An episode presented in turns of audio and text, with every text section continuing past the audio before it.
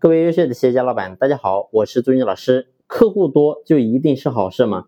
其实你会发现，问这个问题的时候，很多人的第一反应是客户当然是越多越好。但是事实呢，你会发现并不是这样，客户并不是越多越好。为什么这样讲呢？你会发现客户多并不代表客户的质量非常好。你比如说，假如说你公司一年可以做一千万，但是呢，你的这一千万是怎么来的呢？是由一千个小客户。组合在一起的，那么每个客户呢，也就是说，相当于在你公司一年也就才消费一万块钱。最后你会发现，你要管理一千个客户是非常累的。那么我换句话来讲，假如说你现在公司有十个客户，每年每个客户给你固定消费一百万，最后你会发现，你管理十个客户是非常轻松的。所以呢，最后你会发现，往往很多企业呢，在这一块你没有真正去凸显出来，好像表面看起来我跟这个客户合作是有钱赚的。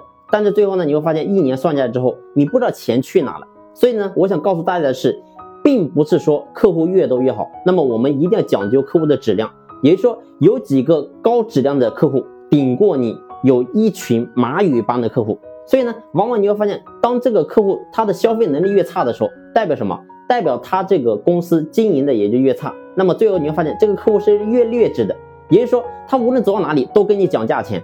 然后呢，价钱又不多，最后这个给我们创造的效益不是很高，往往这种人你会发现格局也很小，那么呢，最后还很难去伺候。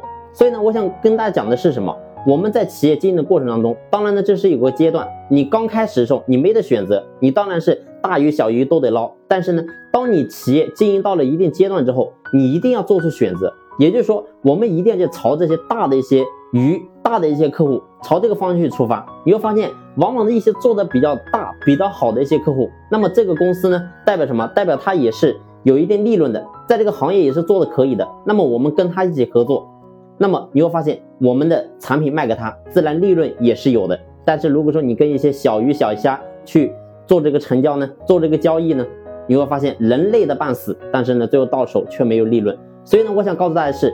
客户并不是越多越好，而是我们一定要找到精准的客户。客户不在多，而在于精。好了，这期的分享呢就分享到这里，感谢你的用心聆听，谢谢。